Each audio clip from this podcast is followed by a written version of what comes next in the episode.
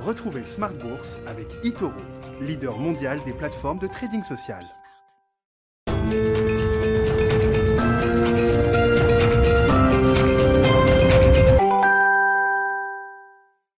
Et c'est reparti pour Smart Bourse, votre double dose quotidienne de marché en direct sur Bismart chaque jour à la mi-journée.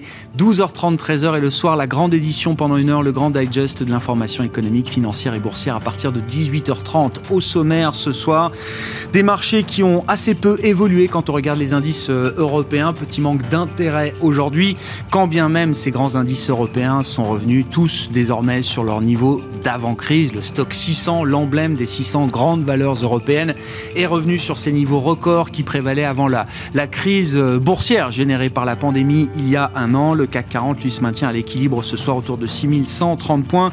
Le résumé complet de la séance ce sera dans un instant avec Nicolas Pagnès depuis la salle de marché de Bourse Direct.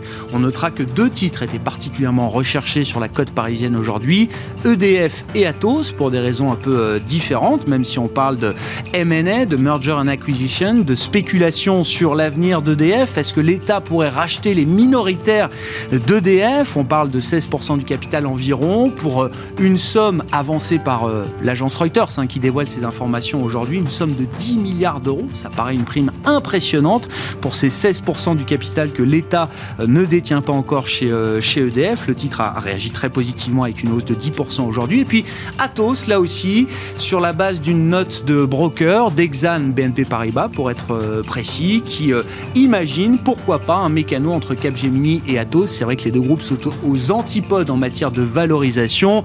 Atos pèse environ 6 milliards en bourse. Euh, Capgemini doit peser euh, peut-être 4 fois plus, autour de 25 milliards. Et donc, Capgemini pourrait être un, acquéreur naturel pour euh, Atos. C'est ce qu'estiment en tout cas les analystes d'Exane BNP Paribas. Le titre Atos a réagi positivement. On verra ce qu'en pensent nos invités dans un instant. Et puis, dans la série des deals du jour, ce sera d'ailleurs le deal à la une de Planète Marché.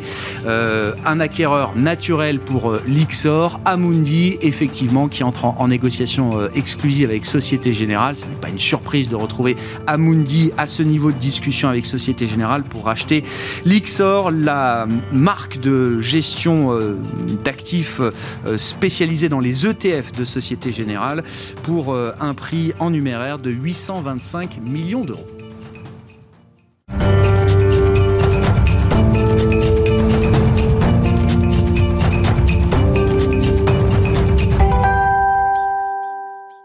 Avant d'accueillir nos invités de Planète Marché, tendance, mon ami. Chaque soir, le résumé complet du jour sur les marchés européens, notamment après la clôture. C'est avec Nicolas Pagnès depuis la salle de marché de Bourse Direct.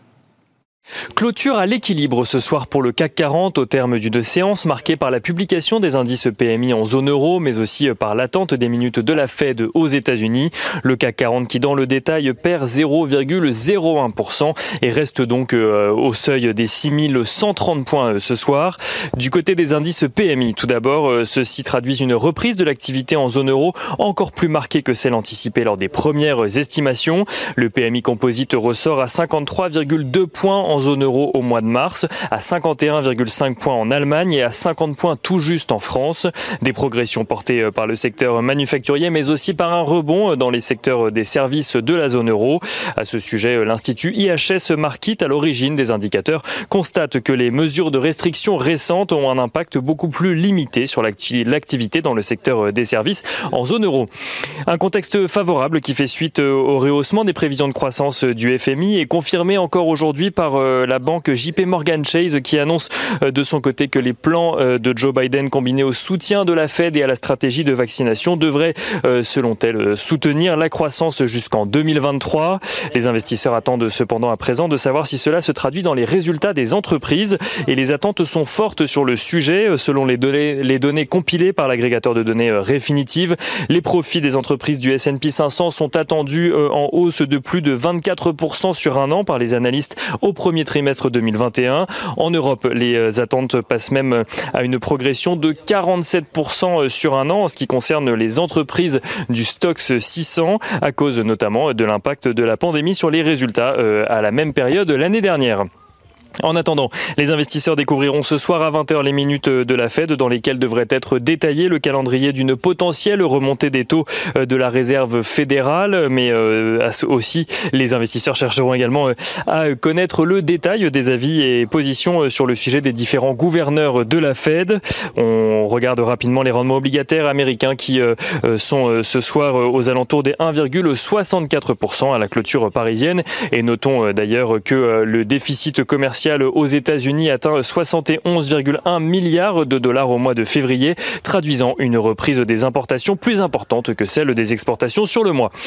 Du côté des valeurs à suivre à présent à la Bourse de Paris ce soir, Société Générale et Amundi sont en négociation exclusive pour la cession de l'Ixor pour un montant de 825 millions d'euros. Une acquisition qui fera d'Amundi le deuxième fournisseur d'ETF en Europe avec 124 milliards d'euros d'actifs sous gestion, donc de la filiale Société Générale. Société Générale qui ce soir gagne 0,07%.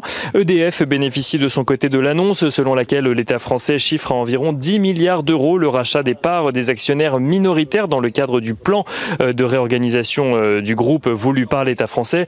L'État français qui prévoit de créer une société mère aux différentes activités énergétiques du groupe, une société mère 100% renationalisée. EDF qui s'apprécie ce soir de 10% à la Bourse de Paris.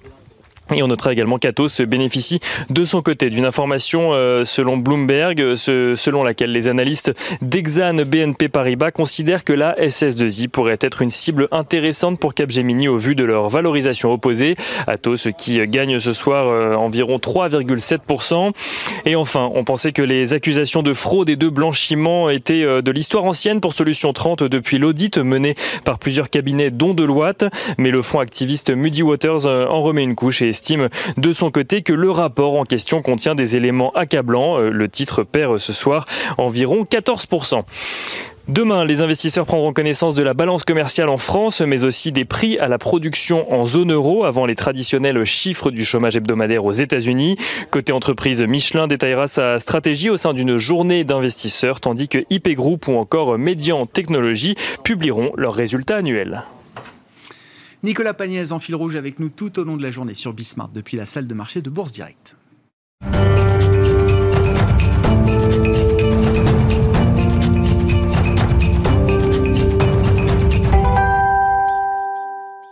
Trois invités avec nous pour euh, décrypter chaque soir les mouvements de la planète marché. Gilles Guibou est avec nous ce soir, le directeur des actions européennes d'AXA IM. Bonsoir Gilles. Bonsoir Grégoire. Bienvenue à vous, bienvenue à David Calfon également. Bonsoir David. Bonsoir Grégoire. Vous êtes le président de Sanso IS et Frédéric Rosier qui est avec nous également. Bonsoir Frédéric. Bonsoir. Merci d'être là. Vous êtes co-responsable de la gestion de portefeuille de Mirabeau et compagnie. Je voulais qu'on mette ces quelques deals à la une et notamment le deal emblématique du jour qui concerne votre industrie, l'industrie de la gestion. Il y a plein d'angles d'attaque possibles pour s'intéresser au sujet Amundi Lixor. Amundi qui est donc en négociation exclusive avec Société Générale pour racheter sa filiale de gestion d'actifs spécialisée dans les ETF, la gestion passive comme on l'appelle, euh, pour 825 millions d'euros. Vous avez beaucoup de choses à nous dire à ce sujet, David. En tout cas, c'est un sujet qui vous intéresse beaucoup. C'est ce que vous me disiez avant le début de l'émission. Qu'est-ce qui vous intéresse particulièrement dans ce deal? Ah, Quand on a affaire au leader de notre industrie, voilà, on ne peut pas ne pas être euh, de ne pas s'intéresser euh, à, ce qui se passe. C'est quand même un deal qui est emblématique, un acteur qui est emblématique. C'est quand même Amundi qui est dans le top 10 mondial de l'asset management, de la gestion d'actifs. Seul européen à l'être. Hein. Le seul européen, exactement. Et, et d'ailleurs, à ce titre-là, on peut quand même se féliciter d'une chose dans ce deal, c'est que l'Ixor resterait français c'est déjà pas mal, parce que euh, l'Ixor était également un nom qui était bien reconnu, une marque bien installée, euh, donc quelque part un petit peu de, chauvinisme, mais, mais c'est quand même bien de voir notre champion euh, mondial de, l'industrie se consolider, etc. Voilà. Donc ça, ça c'est vraiment le, premier point qui est bien. Après, comme vous le disiez, c'est un rapprochement qui est assez naturel. Mm. Deux acteurs qui ont déjà eu l'habitude de travailler ensemble, puisque Amundi, ce n'est autre que le résultat de la fusion entre Crédit Agricole Asset Management et Société Générale Asset Management. Là aussi, des choses très euh, très naturelles. On reste quand même assez en famille. Alors après, les ETF, mm. c'est quand même un point qui est, qui est, quand même clé puisque euh, l'Ixor, c'est 124 milliards d'euros d'encours. Et euh, sur ces 124 milliards d'euros d'encours, il y a 77 milliards d'euros d'encours en ETF. Et c'est à peu près 7,5% de part de marché du marché des ETF Donc c'est en, Europe. Donc c'est un acteur euh, majeur. Il y a aussi une plateforme de gestion alternative euh, qui, est, qui, représente à peu près 47 milliards d'euros d'encours pour, euh, pour l'Ixor et qui est également de très bonne réputation et qui est quelque chose d'intéressant. Alors pour Amundi, Amundi a déjà fait un, un, pas dans le marché des, des ETF et c'est pas tout à fait étonnant parce que j'ai envie de dire quand on est un acteur qui se veut industriel, mm. l'ETF c'est la magie il n'y a jamais de surprise. vous éliminez le risque commercial. Vous n'avez jamais un gérant star qui vous quitte. Vous n'avez jamais euh, un gérant star qui vous demande une superbe augmentation parce qu'il a une performance merveilleuse. Voilà. Donc, vous voyez, tout ça, tout, ce risque s'élimine et quand on pense que le premier débouché de Namundi, il ne faut pas oublier, c'est quand même la base, c'est le réseau. Crédit Agricole, une banque de réseau. Quand on a une banque de réseau avec des investisseurs retail, quelle sécurité, quelle tranquillité de pouvoir se dire que ce qui est distribué dans le réseau, finalement, on n'a jamais de surprise. C'est toujours la performance du marché. Quand on regarde euh, David, alors j'ai pas la liste en tête du top 10 des asset managers euh, mondiaux, mais je sais qu'on y trouve BlackRock, forcément, Vanguard. Vanguard, on doit trouver State Street euh, également pas très loin, Amundi. Déjà rien que ces quatre-là, ce sont les plus grands fournisseurs d'ETF au monde est-ce que ça veut dire qu'il n'y a plus de place pour la gestion active dans le futur de votre industrie? Alors, au contraire, je pense que ça, justement, ah. ça laisse de la place. On va laisser plus il y a d'ETF, plus il y a de place pour la gestion bah, active. plus l'ETF devient mainstream, effectivement, plus on peut se différencier avec de la gestion active. Mais la, vraie question, c'est pas de savoir si euh, la gestion active euh, fait mieux ou moins bien que la gestion passive. Bah, un peu quand même. Oui, mais la vraie question, par définition, l'ETF ne peut pas faire moins bien que le marché, puisque c'est le marché. Donc euh, voilà. Après, il faut juste s'interroger sur la philosophie qu'il y a derrière la gestion passive. La gestion passive, on achète des indices. Le plus souvent, ce sont des indices qui sont pondérés par les capitalisations boursières. Cela veut dire qu'on va acheter des titres au moment où ils rentrent dans l'indice, et donc on va saluer la performance boursière passée. Mhm. Je vais pardonner l'exemple de Tesla, qui est quand même rentré dans le S&P 500 et donc dans tous les ETF actions américaines de, la planète, mm. une fois que le titre avait été multiplié par 9 en moins de 12 mois à peu près. Mm. Voilà. Donc, si moi, personnellement, en tant qu'investisseur, ce, type d'attitude me dérange. Voilà. Acheter un titre qui vient de faire x9, c'est compliqué. Et alors, quels sont en face, euh, tour de table et réactions après, mais quels sont en face les arguments que la gestion active a à faire valoir, euh, David? Bah, justement, un, c'est l'agilité, la mobilité, la capacité justement d'aller chercher des histoires qui n'ont pas encore fait mmh. x9 mmh. euh, et, de, faire du travail fondamental pour identifier justement les, gagnants, de, les gagnants de demain. Mmh. Alors, bon, réaction, Gilles, Frédéric? Bah, Pour aller un peu dans le même sens, moi ce que je dis. Sur le deal aussi, ça m'intéresse le deal. Hein. Sur, le deal, ce qu'on peut dire, c'est qu'effectivement, euh, Aujourd'hui, Amundi est sans doute un bien meilleur actionnaire de l'Ixor que ne l'était Société Générale. Parce qu'ils ont un réseau de distribution qui est plus large, et donc ils vont être en mesure de collecter bien plus sur une plateforme, en plus de pouvoir l'intégrer de faire des synergies, ils vont pouvoir, ce qu'on appelle leverager, les produits existants, et donc démultiplier la puissance commerciale de, ce qu'était l'Ixor. Donc, euh, Amundi est, bien évidemment un bien meilleur acteur euh, que euh, n'était Société Générale. Euh, et donc ça, pour, ça, moi, c'est le seul commentaire que, je ferai. Je ne connais pas les chiffres aussi bien, mais, mais c'est vrai que c'est la, la, gestion ETF, c'est avant tout un business de taille. Mm, mm. Donc, il faut grossir. Sur les ETF par rapport à la gestion active, je pense que vouloir confronter les deux, c'est faire fi d'une euh, erreur de raisonnement intellectuel de base, qui est dire la performance annuelle n'est pas la, suite de résultats de, performance annuelle n'est pas une performance équivalente sur une durée. C'est-à-dire que les performances dans la durée ne se cumulent pas, elles se composent. Et donc vouloir dire que effectivement un, gérant, on prend toujours l'histoire de un gérant ne peut pas battre l'indice 5 années de suite. Mm, mm. Mais un gérant n'a pas besoin de battre l'indice 5 années de suite en mm, réalité pour battre le marché sur la durée. Sur les 5 ans. Sur les 5 ans, parce que la performance se compose. Et donc, en réalité, vouloir dire oui, euh, chacun d'entre nous, euh, chacun d'entre nous, j'imagine, n'a fait pas mieux chaque année, ou alors sinon, euh, on serait tous déjà richissimes. Alors, on n'est pas encore. Donc, donc on n'a pas trouvé la martingale. Maintenant, moi, je regarde mes performances depuis que je, je, fais ce métier depuis 20 ans. Sur 20 ans, on fait, je fais beaucoup mieux que l'indice. Qu'un ETF, que Qu'un. ETF. ETF. Sur les, sur, les, sur, les, sur les stratégies qu'on a lancées sur la zone euro depuis, depuis 2008, on fait 60 points de mieux qu'un ETF. Donc, et, et je pense que je suis, et- et je suis et pas un je Et à un quel moment est-ce que la gestion active, justement, arrive à creuser l'écart avec la gestion passive? Dans quel Alors, type ça- de marché? Dans ça- quel type Alors, de- ça va dépendre de strat- D'abord, ça L'an va dépendre des, dernier. L'an dernier. ça, va dépendre, Ouais, tous. ça va dépendre des stratégies d'investissement, puisqu'on va pas tous en rechercher exactement les, les- les mêmes choses. Mais euh, effectivement, euh, sur, sur des années comme l'an dernier, euh, on- on- moi j'ai des, j'ai des fonds qui ont, pu finir euh, légèrement positifs, Ouais, ouais. alors que les marchés étaient négatifs. Donc euh, ça, ça- ça- ça va dépendre d'une année à l'autre. Mais, et donc je pense qu'il faut absolument garder en tête que les performances ne s'additionnent pas, Elle elles se se composent. Ouais, je comprends bien. Et, et donc, et donc, ce que ça veut dire, c'est, et ça pose la question de dire quelle est ma durée d'investissement? Et donc, on revient à la question de base, c'est pourquoi j'investis, avec quel objectif? Et la réalité, c'est que du coup, effectivement, si on investit dans une horizon de court terme et donc dans un objectif d'allocation, l'ETF est très certainement un très bon Hum, outil hum, hum. pour avoir une exposition à un instant T à un marché. Si on veut faire de l'investissement et qu'on parle d'investissement, donc avec une notion de durée, je pense qu'il vaut mieux oublier les ETF.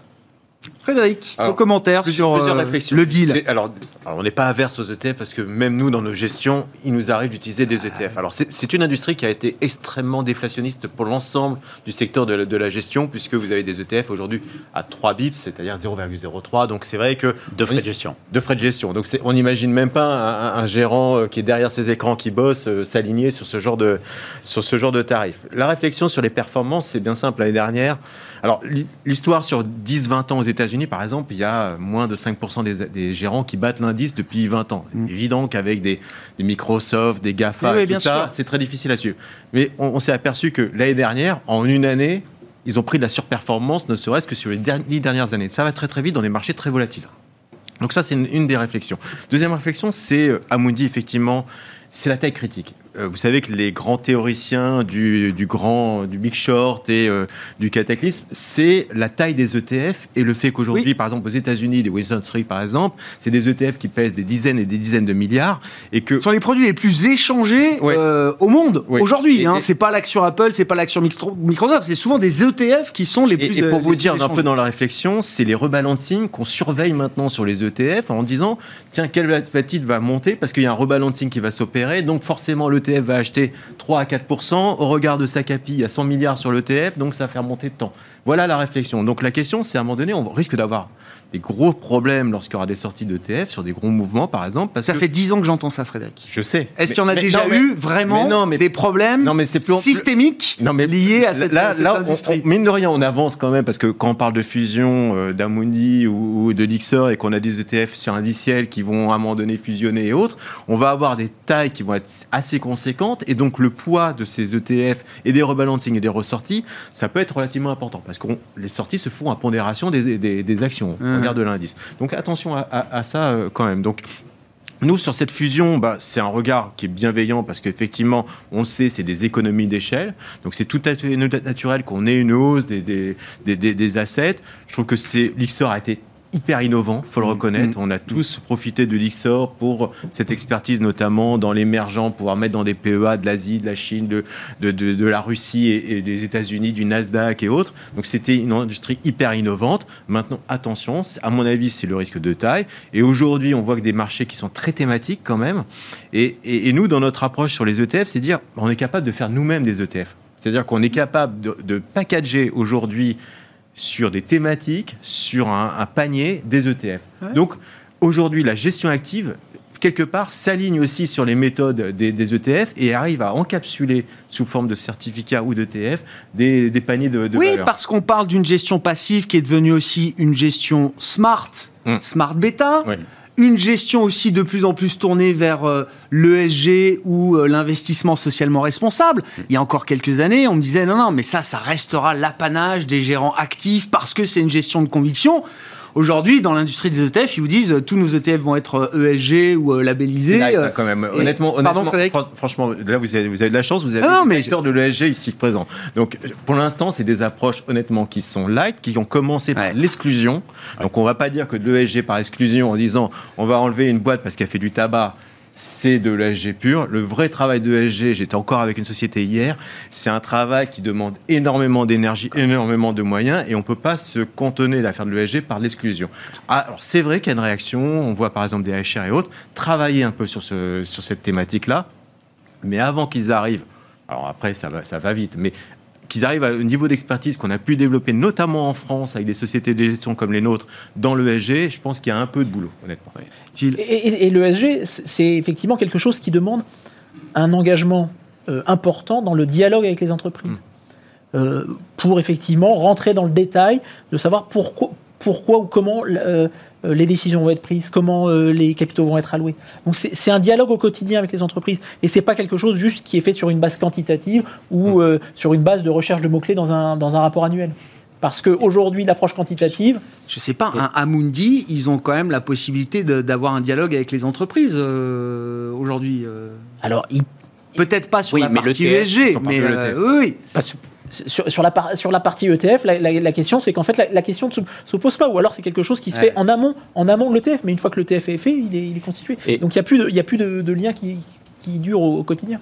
Et, après, juste un point qu'il faut voir sur, juste sur, sur l'ESG, c'est que c'est une matière qui est vivante. Mm. Et, donc, effectivement, on, peut répliquer, euh, on peut intégrer des, notes euh, de manière assez quantitative, assez, je dirais, basique, euh, comme on a pu le faire à une certaine époque, mais de nos jours où on a constamment des nouveaux types de données qui apparaissent, euh, il y aura toujours un écart entre la gestion active où justement on est capable d'intégrer ces données de nouvelle génération. Mhm. Je prends l'exemple des, données carbone. Euh, au début, on était juste sur, euh, ok, on va, va éliminer les, énergies fossiles juste au niveau sectoriel. Et puis après, on s'est posé la question en disant, très bien, et puis le scope 1, le scope 2, le scope 3, mhm. le scope 4. Voilà. Et, et on commence à avoir des données sur, pour intégrer le risque climatique qui ne sont pas pour le moment, qu'on ne retrouve pas pour le moment dans la gestion passive. Alors peut-être que demain, ça sera intégré dans la gestion passive, mais peut-être qu'à ce moment-là, il y aura d'autres générations de données qui seront euh, là et euh, d'autres manières d'approcher le système toujours plus innovant. permettez juste pour vous offrir, je pour, le sujet pour vous euh, offrir pour vous offrir une transition en plus. Je parlais typiquement un cas récent, c'est Atos hier. Donc en gros, vous avez une entreprise aujourd'hui qui est labellisée ESG. C'est pour le coup, c'est une société que beaucoup de sociétés ESG Atos, vous dites, c'est darling des investisseurs ESG. C'est en tout cas depuis l'époque Breton, il y a vraiment une politique sociale qui a été mise en, place dans, au sein de cette entreprise parce qu'on est aussi dans la digitalisation, donc forcément on décarbone aussi. Et là, vous avez un événement comme hier, qui honnêtement, dans une gestion passive, il n'y a pas de sujet, mais hier, quand on a une information, ou avant-hier, quand on a une information mm. sur d'éventuelles failles au niveau de la comptabilité dans une antenne américaine, c'est une réflexion que le gestionnaire actif va avoir instantanément mm. sur la gouvernance, comment la transparence des données, et, c'est ça la, la réactivité, et ce qui fait la différence encore aujourd'hui entre un gestionnaire actif ESG qui fait un travail au quotidien et des gens qui travaillent encore sous données et qui en plus sont benchmarkés par un indice ESG. On, va revenir sur le, dossier Atos avec euh, l'idée de Capgemini qui pourrait être un acquéreur pour, euh, pour Atos. C'est ce que proposent en tout cas les analystes d'Exan de, euh, BNP Paribas. Juste un mot encore du deal. Est-ce que le, alors la cession de l'Ixor par Société Générale était déjà flaguée, annoncée, prévue? Est-ce que ça nous dit quelque chose de la stratégie de Société Générale pour l'avenir? On comprend celle d'Amundi, bah, je pense pas si. Euh, je sais pas. Alors la stratégie, je pense qu'on déjà on est en train de, solder un peu les années un peu délicates de, Société Générale. Donc euh, on voit qu'il y a une meilleure fortune depuis quelques temps. Euh, donc je pense que c'est effectivement une volonté peut-être de repartir de. C'est pas une erreur stratégique de Société Générale de céder une marque qui reste une qui est une belle marque. Non, je pense que je pense que c'est la volonté aussi de passer de passer à autre chose et de, reformater le, le groupe après les échecs de 10 ans d'échecs quand même sur Société Générale, il faut le reconnaître. Et là, c'est vraiment la transition qui s'accélère avec honnêtement des résultats financiers qui s'améliorent. Et il faut reconnaître, c'est aussi la reconnaissance que c'est sans doute pas le meilleur actionnaire de. ouais, c'est ce que vous disiez. Et, donc, aujourd'hui, pas le plus à même de faire fructifier cette marque et, Lixor. Et, comment ça se traduit? Ça se traduit par un prix de cession qui était bien au-delà de, de, toutes les anticipations qu'on pouvait avoir. Mm, mm, mm, Parce qu'effectivement, euh, Amundi est bien plus à même de créer de la valeur avec Lixor. Donc finalement, c'était dire, bah, on a un actif qui est sans doute pas mal, mais dont on ne peut pas tirer le plein potentiel. Et finalement, euh, effectivement, on n'est pas au mieux. Bah, finalement, autant, vendre cet actif qui finalement, chez nous, n'est pas, n'est, pas, pas au meilleur endroit. Mmh. Un mot encore là-dessus, euh, David. Je sais pas, il va y avoir beaucoup de doublons entre les ETF de Lixor, Société Générale, et ceux d'Amundi. Est-ce que le fait que Amundi euh, rachète un des acteurs importants euh, en France et en Europe Est-ce que ça fait baisser l'intensité concurrentielle La promesse des ETF, vous l'avez tous dit, c'est des frais de, des frais de gestion euh, quasiment nuls par rapport à, aux frais de la gestion active. Est-ce que ça peut, euh, je sais pas, est-ce que ça peut amener une, un peu de, de réinflation, de, de, reflation dans ce, dans ce monde de l'industrie de la gestion passive? Alors non, non, non. ça, ça, j'y crois pas du tout. je n'y crois absolument pas. Faut pas oublier hein, que on, on, a certains, certains gérants internationaux qui ont des ETF à zéro de frais de gestion. Hein. donc, euh, non, il n'y a pas d'inflation possible euh, dans, la, dans la gestion d'actifs sur, les, sur le, le, pricing des, des, ETF, sur les frais de gestion. Voilà. Mm. Mais en revanche, euh, effectivement, ça permet de rester dans la course en faisant augmenter la taille des, la taille des actifs. Et en, tous les cas, ce n'est pas en fusionnant des, équipes de gestion d'ETF qu'on va créer beaucoup de casse sociale parce qu'il n'y a pas beaucoup de besoin de, de, gérants pour gérer des ETF. C'est l'intérêt des ETF, vous direz euh, Yves Perrier, mais il était venu le dire sur ce plateau, euh, toujours euh, directeur général d'Amundi en passation de pouvoir. Voilà, il n'y a, pas de, il a pas de problème de gérant avec les ETF. Effectivement. le dossier Atos. Alors, ce qui m'intéresse dans le dossier Atos, oui, c'est vrai que les, les, le groupe a fait l'actualité là euh, récemment avec, euh, vous le rappeliez, des, des, bon, euh, peut-être des faiblesses à nouveau dans la, la comptabilité de certaines entités. Non, l'actu du jour, c'est cette note d'Exane BNP Paribas qui propose, pourquoi pas, que Atos soit une cible intéressante pour un Cap Gemini. Et c'est vrai que je le disais en introduction, les deux groupes sont aux antipodes notamment en matière de valorisation boursière. On a un groupe qui pèse 25 milliards, euh, Capgemini, et l'autre qui pèse 6 milliards. En termes de, en termes de multiples de valorisation. Et en termes de multiples de valorisation. Simple double. D'un côté, on a Capgemini avec de la croissance, euh, une pérennité dans la croissance. Euh, Atos, les bonnes années, à 2%, on saute au plafond. Donc c'est une société qui a du mal, qui est toujours en restructuration, qui a du mal à générer de la croissance, qui est sur des métiers historiques qui sont qui sont un peu plus dans le dur, c'est ce qu'on appelle les infrastructures. Euh, et on, l'a vu par exemple dans les communications récentes d'Atos, c'était une volonté de faire quelques petites acquisitions, de se développer.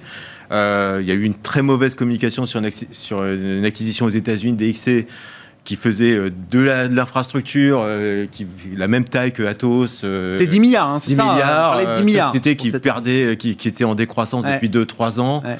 Euh, donc voilà, c'est vrai qu'il y a, y a une défiance vis-à-vis de la société de management d'Atos depuis maintenant pas mal de temps. Et, l'histoire, par exemple, de, de la des problématiques, entre guillemets, de comptabilité aux États-Unis dans la filiale américaine, qui représente à peu près 10% euh, de l'EBITDA euh, d'Atos, c'est quelque chose qui est assez récurrent, puisqu'il y a trois ans, Crédit Suisse, Brannigan faisait une note sur ce qu'on appelle les DSO. C'est en gros gonfler derrière le résultat de la société par les, les cash flows et l'écart entre fournisseurs et euh, clients, donc euh, de facturation. Mhm. Donc c'est des problématiques malheureusement sur Atos, des fois qui sont fondées, des fois moins fondées. C'est Atos spécifique ou c'est générique au secteur des SS2I, à la manière dont fonctionne ce secteur Pour le coup, c'est vraiment classique euh, au secteur des, des SS2I, mode de fonctionnement. Ce qu'on a reproché à l'époque Atos, c'est d'élargir un peu les, les, délais de règlement et de gonfler artificiellement euh, la, génération de, de, fricage.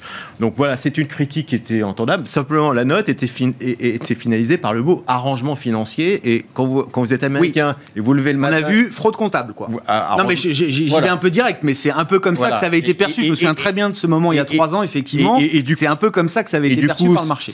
Quand vous réveillez le matin et que vous voyez euh, problème sur la, la, comptabilité d'une partie d'Atos aux États-Unis, vous avez un réflexe qui est tout à fait naturel. La bête noire des investisseurs. Voilà. Donc, c'est vous êtes dans un secteur qui est problématique. Par contre, et donc Capgemini sur Atos. Alors, ce qui est intéressant pour Capgemini Atos, c'est que pour le coup, si on a des vues d'infrastructures qui ont tendance effectivement à être peut-être un peu plus intéressantes, parce qu'on a vu qu'avec la pandémie, la, la, nécessité de cloud, de d'investissement dans ce domaine est beaucoup plus importante. Et donc, les deux entités rassemblées sur la partie US, par exemple, donc on les compare souvent avec Accenture, donnent du sens pour concurrencer Accenture sur tous les marchés propres à ces deux entités une fois réunies.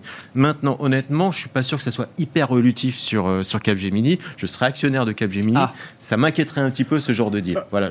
En tant qu'actionnaire d'Atos, je suis au plafond. Mais honnêtement, en tant qu'actionnaire du Capgemini, au regard de la croissance embarquée des métiers, euh, des métiers d'Atos aujourd'hui, je serais beaucoup plus euh, euh, réservé, honnêtement, à part peut-être la partie cybersécurité qui est peut-être la pépite qu'on pourrait trouver dans ce deal.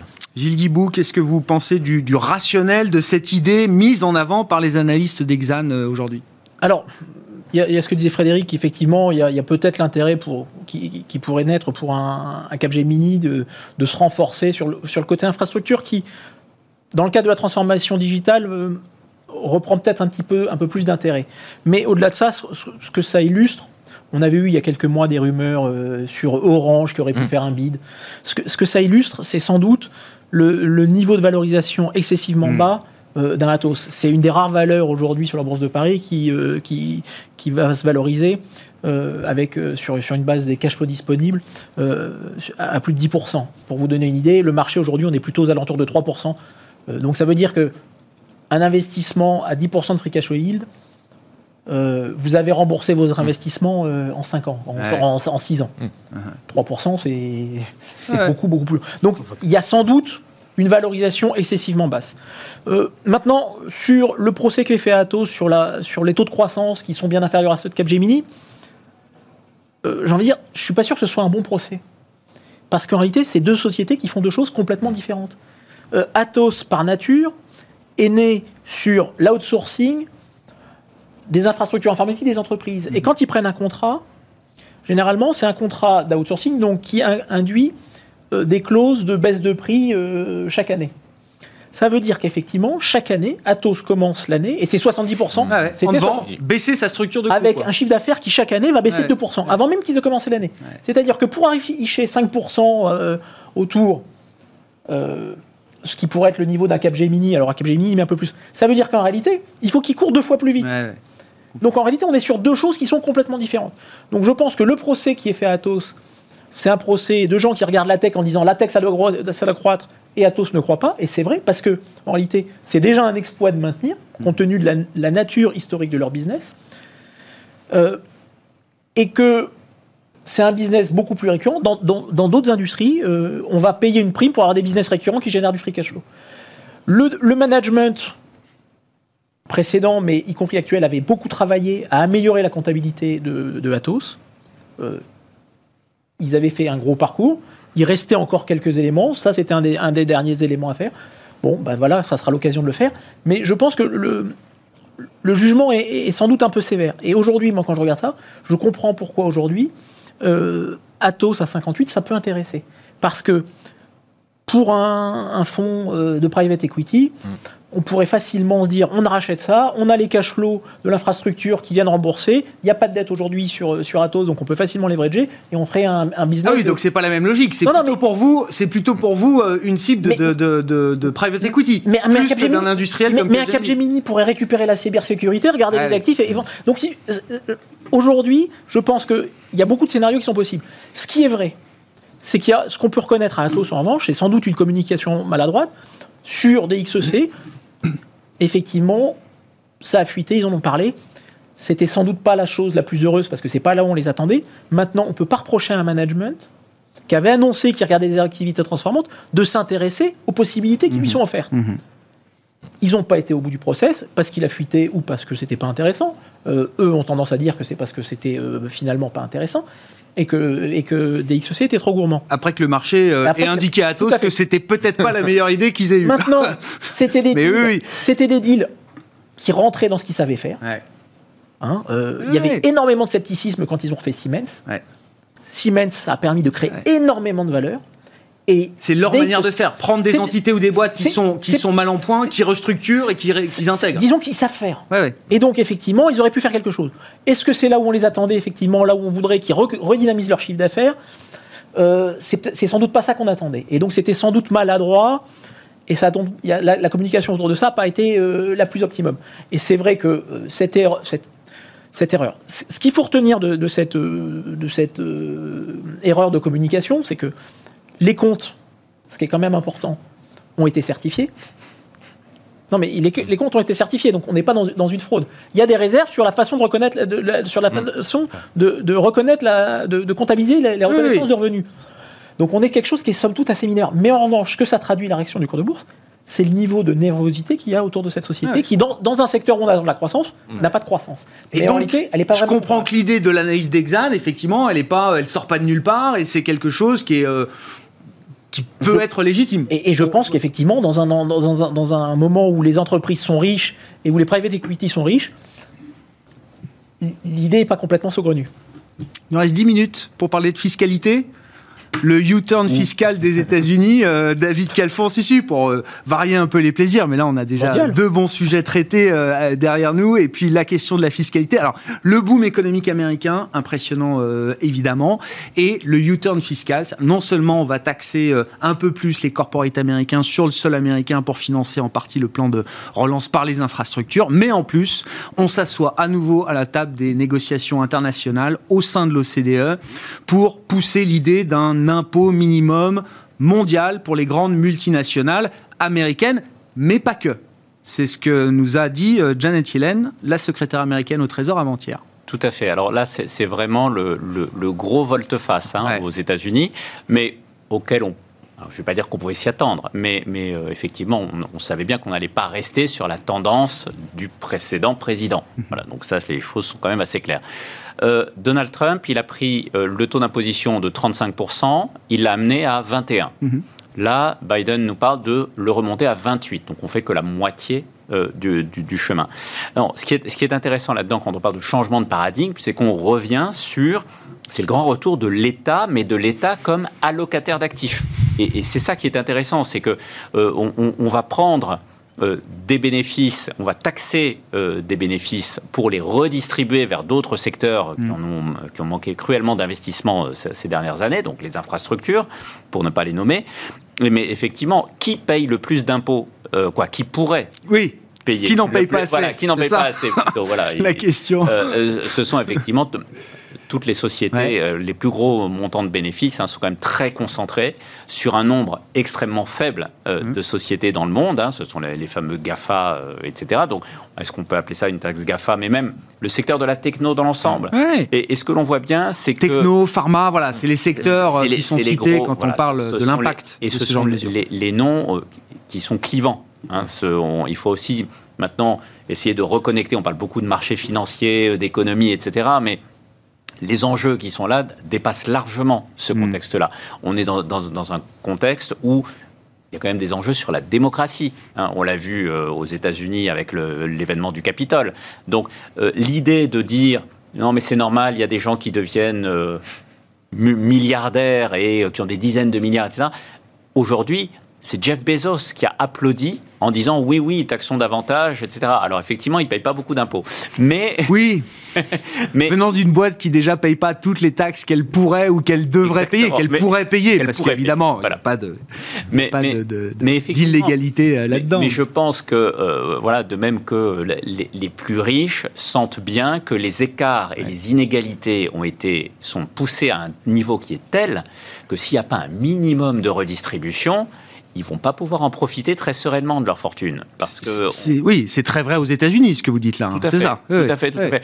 Aux États-Unis. Euh, on peut regarder chez nous un petit peu. Alors, ça a une échelle beaucoup, beaucoup plus faible, hein, mais, mais euh, euh, voilà, on a quand même eu des gilets jaunes qui sont apparus et ils ne sont pas apparus juste parce que tout allait bien. Voilà. Donc, effectivement, donc il y, a une redistribution, mais ce qui est intéressant surtout, c'est que cette redistribution, elle se fait pour préparer l'avenir et donc, elle se fait de manière très intelligente aux États-Unis, puisque ces investissements dans l'infrastructure, c'est investir dans la productivité, c'est remonter la croissance potentielle du pays pour les 10-15 prochaines années. Si, on regarde, si, on, traduit ça en termes d'investissement, enfin l'enseignement pour l'investisseur, quand on garde justement cette vision longue, cette longue vue, euh, David? Qu'est-ce que qu'est-ce qu'il faut en retenir justement quand on est investisseur? Bien, euh, il y, a, quelques il y a quelques filières hein, quoi. Il faut regarder où va être dépensé l'argent en tant qu'investisseur. Et euh, mais ça veut dire si, si si la tech par exemple est celle qui va être le plus impactée par la hausse des sociétés, peut-être qu'il faut être moins investi. Euh, ah bah, mais durablement, vous dites sur sur la tech? Non, c'est pas forcément durablement parce que ça, va rester des, sociétés d'innovation qui, savent euh, générer des cash flows, qui ont des business models qui sont bien installés. Euh, la tech d'aujourd'hui, c'est pas la tech du boom des années 2000, hein, donc, mm, mm. où il y avait que des business plans. Mm, Là, on a vraiment de l'argent qui rentre dans les caisses, donc euh, c'est quand même important. Non, mais ce qu'il faut voir, c'est effectivement ne peut-être pas avoir que ça dans les portefeuilles. Ne pas oublier qu'il y a d'autres filières qui sont intéressantes. Je m'attarderai juste une minute, si je peux, sur la filière de la mobilité électrique, qui, aux États-Unis, Biden fait ça de manière remarquable. Il prend la chaîne de A à Z. Il donne de l'argent, quoi. Il met de côté des milliards d'investissements aux fabricants automobiles pour moderniser leur chaîne de fabrication, à la filière batterie euh, pour euh, qu'il y ait des batteries au niveau national, pour installer des points de recharge de ces meutes. Et finalement, des subventions aux consommateurs pour qu'ils puissent acheter le véhicule qui a été produit. Moi, je, je rajouterais les semi-conducteurs aussi. Et les semi-conducteurs. Et l'infrastructure. Et l'infrastructure. et les routes pour rouler dessus. Voilà, exactement. Bon, l'idée que c'est la fin, c'est la, c'est la fin de la grande compétition fiscale euh, mondiale à outrance telle qu'on l'a connue. C'est de euh, savoir l'impact aussi sur les IPS quand même parce qu'il y a un impact- Les bénéfices par les action, bénéfices hein. par action parce Ouais. qu'il y a un impact puisque effectivement on estime aujourd'hui que Alors vous parlez de quelle remontée de, de, de quelle taxe De- de- là, c'est-à-dire que si vous avez un la taux taxe du plan d'infrastructure. Non, non, la position. C'est le taux Oui, d'imposition passe de 21 à 28. D'accord, c'est ça, d'accord. L'impact sur les, les bénéfices des entreprises, c'est le techno, c'est aux alentours de 10%, entre 9 et 10%. Donc, euh, effectivement, là, on peut se poser la question de savoir, effectivement. Alors, on n'a pas vu d'ailleurs de réaction finalement sur les technos. Les technos, Non. Elles- elles ont pas baissé de Elles ont pas 10%, baissé. Les elles ont GAFAM, pas- je crois, mis à part Amazon, elles ont toutes marqué des Euh, plus hauts historiques des ces dernières hauts, semaines. hein. alors qu'effectivement, c'est les premières entreprises qui Ouais. sont impactées. Donc, effectivement, le marché est dans une logique aujourd'hui où c'est un- un- une croissance qui va être pérenne, de, de longue Ouais. durée. Et finalement, c'est plus, on assiste plus à un rattrapage par les infrastructures, les investissements de toute la, la filière finalement euh, qui est sensible à ça, la construction et autres, que un effondrement des, des technos. On regarde les technos, si on regarde les GAFA par exemple, ça n'a rien fait depuis le mois d'août. Vraiment, c'est à plat depuis le mois Mhm. d'août. Petite faiblesse, mais ça s'est pas effondré. Et par contre, on a vu tout le reste monter. Et donc, on est un peu dans cette logique aujourd'hui de dire les marchés, pour l'instant, il n'y a pas de raison objective à ce qu'ils s'effondrent. Peut-être les taux d'intérêt à un moment donné pourra effectivement euh, et- et provoquer ce, ce- ce- ce mouvement-là. On a Et déjà c'est- fait un gros mouvement quand même sur les taux. hein. oui, mais ça va revenir, ça reviendra. Bon. Vous inquiétez pas. Le, le- le mot On tapering est- le- on en reparlera. Le mot, le, le- Temper le- tantrum. voilà, le, le mot, il faut le lâcher au bon moment et, et pas, pas trop tôt ni trop tard. Et donc ça, on verra, mais ça reviendra. Ne vous inquiétez pas là-dessus. Mais on est plus effectivement dans un mouvement de rattrapage des valeurs qui, étaient- qui ont été massacrées ces Ouais, derniers ouais. temps. Euh, la thématique reopening est une thématique qui est très très forte aujourd'hui sur le marché. Mais c'est encore vrai. Euh, un an Ah après oui. ou six mois après l'annonce des vaccins, c'est encore vrai. Euh, moi, moi, je regarde le trade. Alors moi, par exemple, récemment sur les portefeuilles, j'ai- acheté des valeurs, par exemple comme Compass, euh, Sodexo. C'est d'ailleurs le- vraiment ce qu'on n'a pas envie. Les loisirs, les loisirs, des bookings, des choses comme ça. Ouais. On a, on- voilà, sur l'aérien, sur les. Oui, effectivement, on a encore une décote sur ces Et ça, vous valeurs-là. gardez ça. C'est pas on achète plutôt. Ah oui. C'est pas qu'on garde, c'est qu'on on- on achète. Aujourd'hui, il y a- il y, a une normalisation à récupérer et une appétence pour la consommation qui arrivera au moment où tout va être réouvert. Je voyais Carnival aujourd'hui, donc le grand Ouais. croi- croisiériste, ils ont rempli leur carnet de commandes, mais je crois que eux-mêmes n'en n'en reviennent pas. Sur l'année à venir, ils sont déjà au-delà des niveaux de booking de, de la- l'année pré-Covid.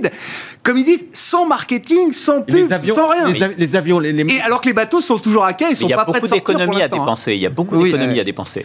Gilles, pour conclure, je, revenons sur la question de la fiscalité mondiale quand même. C'était le point Moi, de départ de la la fiscalité discussion. mondiale, je crois que l'Europe va pouvoir faire un, un grand merci à, Biden, parce que effectivement, il y a un- une hausse des taux d'impôt, alors qui va impacter les, les, sans doute les GAFAM en priorité. Donc là, on parle de l'impôt minimum mondial. Voilà. C'est ça. mais, en réalité, l'impôt minimum mondial, ça va surtout venir régler un, un point de, dissen- de dissension majeur au sein de l'intégration européenne. Ouais. Puisque aujourd'hui, dans l'intégration européenne, un des points de dissension, c'est Ouais. le taux d'impôt à 12% en, Ouais. en- en Irlande, qui, si on a un impôt minimum à 20 pour- à 21%, n'a plus lieu, lieu d'être. Bon, enfin, il va falloir le fixer à 21%. euh, Oui. parce que- Non, mais il va falloir le fixer. oui, Mais- oui, non, mais mais- d'accord, je comprends. mais- Mais, mais ça, ça peut tuer euh, les paradis fiscaux qui restent, quoi, si je comprends bien. au, au sein même de l'Europe. Et donc, quelque part, ils vont nous aider à construire cette Europe dont on a tant besoin. Euh, moi, je suis un éternel optimiste de la, cré- de la- de la création européenne. Sans ça, on est quand même très mal. donc, j'espère qu'il y aura une marche en avant et que c'est fait un élément de plus qui va nous permettre d'aller dans cette direction. Bon, ben, on s'arrêtera sur cette note d'optimisme vis-à-vis de l'Europe pour ce soir. Merci à vous trois, messieurs. Merci d'avoir été les invités de Planète Marché. Gilles Guibou, le directeur des actions européennes d'AXA IM, euh, David Calfon, le président de OS et Frédéric Rosier, co-responsable de la gestion de portefeuille de Mirabeau et compagnie, étaient nos invités ce soir.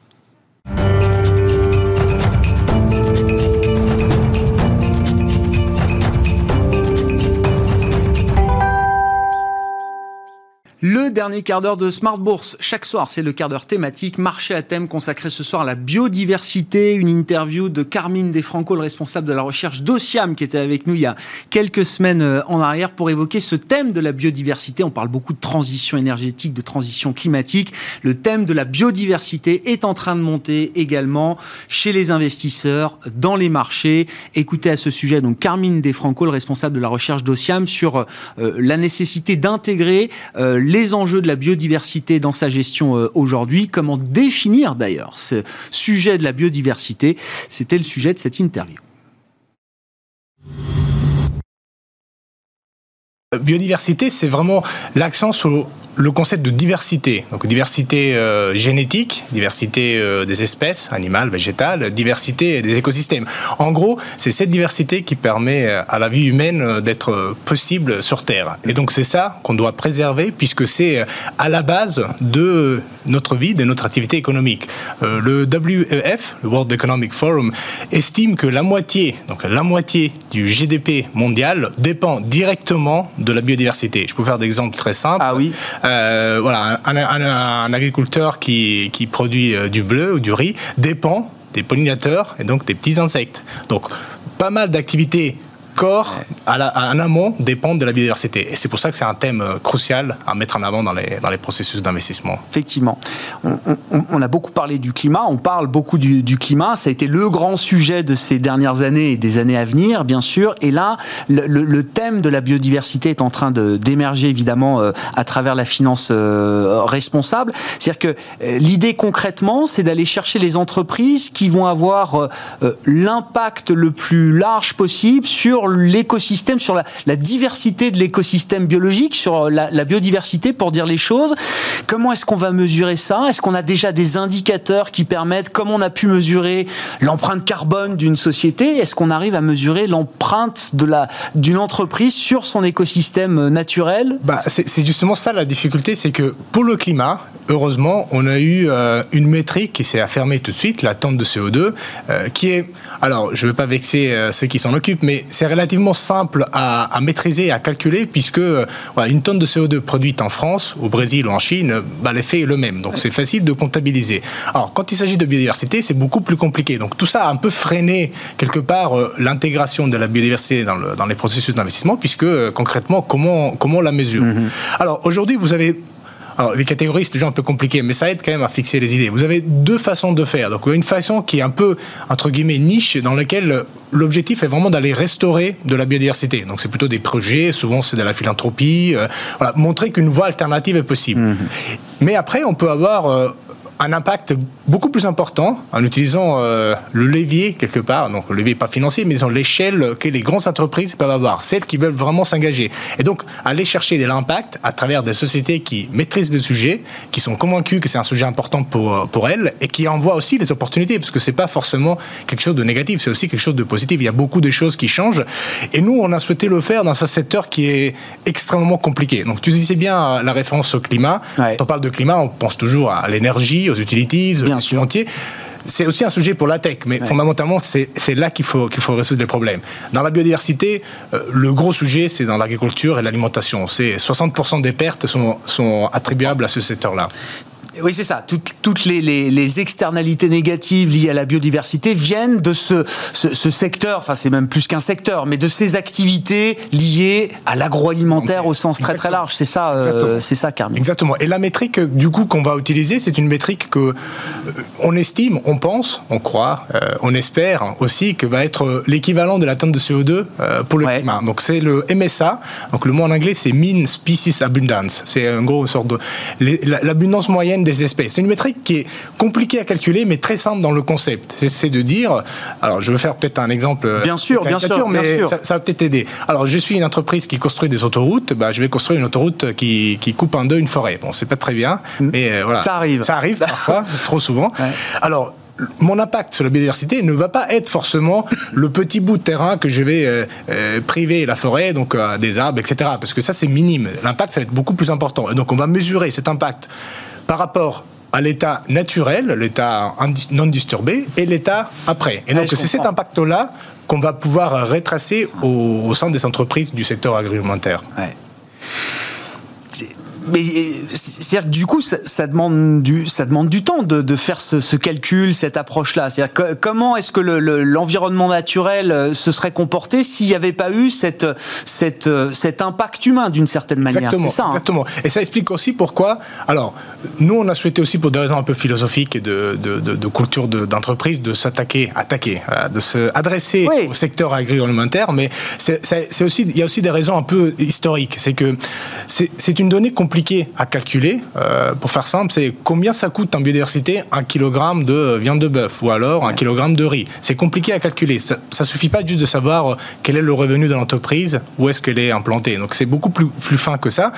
Il y a des modèles dans la littérature académique, mais qui est pour certains secteurs. Évidemment, les secteurs qui sont les plus importants, donc l'agroalimentaire, l'énergie. Et donc nous, on utilise ce type de modèle, des données très granulaires et des impacts chiffrés sur le changement d'utilisation des terres, le changement climatique, la pollution, etc., pour arriver à un chiffre qui vous dit telle entreprise va avoir un impact sur la biodiversité de temps, ouais. MSA. Ouais, ouais. Et ces entreprises, vous allez nous donner quelques exemples, moi ça m'intéresse beaucoup, mais ces entreprises, dans toutes les euh, informations ESG, euh, les, tous les indicateurs qu'elles fournissent justement aux investisseurs, elles prennent en compte aujourd'hui ces indicateurs de biodiversité des grandes multinationales. On va parler, j'imagine, de très grands groupes euh, dans l'agroalimentaire ou liés à l'agroalimentaire, donc des noms forcément très connus, en plus des marques peut-être euh, d'enseignes euh, très connues. Ce sont des indicateurs qu'elles sont capables de fournir aujourd'hui, ces entreprises alors aujourd'hui, pas vraiment être en mesure de communiquer l'indicateur final, donc euh, ouais. quel est mon, mon, impact sur la biodiversité. Alors, elles le sont de plus en plus obligées sur le climat. Donc, euh, euh, publier sa propre empreinte carbone, après, ouais, il faut toujours être sûr qu'elle est, elle est consistante, puisque, je fais juste une petite parenthèse, l'entreprise va publier énormément son empreinte carbone à elle, oui. et va pas publier l'empreinte Il y a toute carbone. la chaîne de valeur, exactement. il y a toute la supply donc, chain derrière. Exactement, oui, oui. ça, il faut l'intégrer. Alors, sur la biodiversité, encore plus compliqué, puisque, alors là, le problème, il est plutôt à l'inverse, c'est que si vous êtes à la fin, donc si vous êtes un, une chaîne de restaurants, ou, euh, voilà, en général, la, votre empreinte de biodiversité est faible, puisque vous avez juste vos, vos magasins. Ouais. Mais l'empreinte est en amont chez sûr. l'agriculteur. Et donc, euh, ces données-là n'existent pas. Donc, l'idée, c'est aussi qu'avec plus de transparence euh, et le standard qui peut s'affirmer sur cette métrique deviendra quelque chose à, au, même, au même titre que la Ouais. carbone. Mais pour l'instant, on l'a pas. Mais par contre, on peut le calculer, puisque c'est de la physique, c'est de l'ingénierie, de la Bien chimie, euh, à partir de données très simples. Donc, moi, ce qui m'intéresse, c'est, voilà, prenez une entreprise comme McDonald's, ce qui m'intéresse, c'est combien de viande a-t-elle consommé sur une année euh, Prenez une entreprise comme Danone, combien de lait a-t-elle eu besoin de produire, Mmh. transformer Et donc, c'est aller chercher vraiment des données compliquées.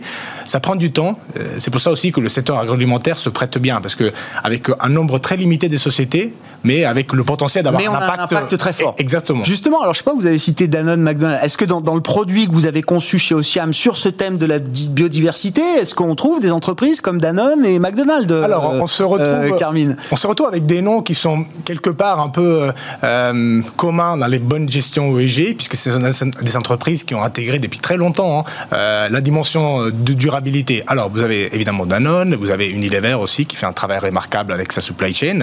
Vous avez euh, d'un autre fond aussi des entreprises qui sont plutôt euh, très très faibles en biodiversité, puisqu'ils sont sur un créneau qui est euh, très light, euh, par exemple l'aquaculture. Donc, on oui. sait que c'est très efficient de produire de la protéine avec, ouais. avec, euh, avec l'aquaculture, donc vous en avez beaucoup. C'est souvent des petites entreprises, vous ne trouvez même pas dans les indices. Mmh. Oh, c'est les Norvégiens, ils sont plutôt, oui, plutôt à l'avant-garde. Oui. Et puis vous avez des entreprises qui peuvent avoir un impact très très important. Alors là, par exemple, deux exemples, moi j'aime bien toujours ouais. donner, c'est Beyond Meat euh, et McDonald's. Alors, pourquoi Beyond Meat Pourquoi McDonald's? Puisque finalement, voilà, ce sont deux Beyond Meat, c'est le steak végétal. Hein. Exactement. Ça, le... ça, ça, fait un carton. Euh, on en a beaucoup parlé. C'est la plus grande entreprise cotée sur ouais. ce créneau. Donc, il y en a beaucoup plus derrière elles. Elles sont encore petites. Alors, ça va même plus loin, puisque aujourd'hui, euh, le, le, steak à base de protéines végétales est, est, déjà un produit qui est commercialement euh, très très compétitif. Vous pouvez le trouver Bien sûr. dans votre supermarché, ouais, aucun ouais. problème. Et moi, je, je, vous assure, il est très très bon. Par contre, voilà, on peut aller même plus loin. Donc aujourd'hui, il y a des startups en Israël, en Singapour. D'ailleurs, Singapour, ça a été approuvé fin décembre. Aujourd'hui, dans un restaurant, vous pouvez manger de la viande euh, produite euh, en laboratoire. J'ai vu ça. Ce qui, est, ce qui est encore autre chose. Hein. C'est encore autre chose. encore autre chose. En termes C'est du poulet, hein, je crois. C'est ça qui poulet. a été reproduit en laboratoire. Exactement. Donc euh, les, les, les, les, experts estiment que d'ici à, la, à 2030, on aura euh, une solution pour des morceaux de viande simples. Donc euh, ça va être compliqué d'imiter la côte de bœuf. Ouais. Par contre, pour tout ce qui est le, le burger, les, les dos de poulet, ça va être facile, faisable, et l'impact l'impact environnemental va être colossal. Aujourd'hui, l'agriculture pèse un quart des émissions, euh, 70% d'utilisation de l'eau. Et donc, pour revenir au, au- à l'exemple de Beyond Meat et, et McDonald's. Donc, Beyond Meat, la production de, de burgers à base de protéines végétales, l'impact est très important, puisque vous divisez par 6. Il y a plus d'élevage. Oui, bien sûr. et, et produire, produire du, du- du végétal, c'est beaucoup plus efficient. Le problème est que Beyond Meat peut produire autant de burgers qu'il veut. Il faut bien quelqu'un qui les, qui les place, qui les vende partout dans le monde, et Mm. pas seulement dans les, dans les quartiers disons, riches, dans les pays riches. Donc, un peu partout dans le monde. Qui peut faire ça? Qui a l'impact d'aller Ouais. faire baisser massivement l'empreinte sur la biodiversité? Ben, Une entreprise comme Et McDonald's. combien de, de, de j'allais dire de McBurger, combien de burgers sont, sont vendus à, à- avec euh, un steak euh, à, à base de protéines végétales qui au- remplace les le- protéines animales l'accord, qui McDonald's a signé, mais ils sont pas les seuls. Aujourd'hui, n'importe quelle chaîne. Oui, oui, oui, Nestlé, l'emblème, mais c'est l'emblème, mais tout le monde est déjà très sûr. actif sur ce créneau. Euh, l'accord qu'ils ont passé prévoit que, euh, voilà, horizon 2025, ils devraient se retrouver avec à peu près un tiers vendu. Dans certains pays, ils vont peut-être aller beaucoup plus vite, puisque, et on revient un peu à ce qu'on disait, c'est le train de fond. Vous avez un consommateur, surtout en Europe, Mm. de plus en plus aux États-Unis, riche, mais qui est très sensible à ces sujets. Il Mm. comprend quelle est son empreinte biodiversité et carbone. Il va aller sur des produits différents, sur des produits euh, laitiers, des œufs, de la viande. Donc euh, ça, c'est un consommateur riche qui est capable de payer un premium sur des Ouais. produits différents. Et ces entreprises-là, ils connaissent leurs clients, ils vont être les premiers à être présents. Et donc l'impact là, il est visible, il est mesurable. Et nous, on souhaite le coupler aussi avec de l'engagement. Donc ça ne suffit pas de ne pas investir, il faut investir et pouvoir aller dans la bonne direction. Carmine Defranco, le responsable de la recherche d'Ociam, qui était venu nous parler du thème de la biodiversité il y a quelques semaines de cela dans Smart Bourse, dans le quart d'heure thématique de Smart Bourse, chaque soir à 19h15. Voilà pour euh, l'émission du jour. On se retrouve demain en direct à 12h30 sur Bismart.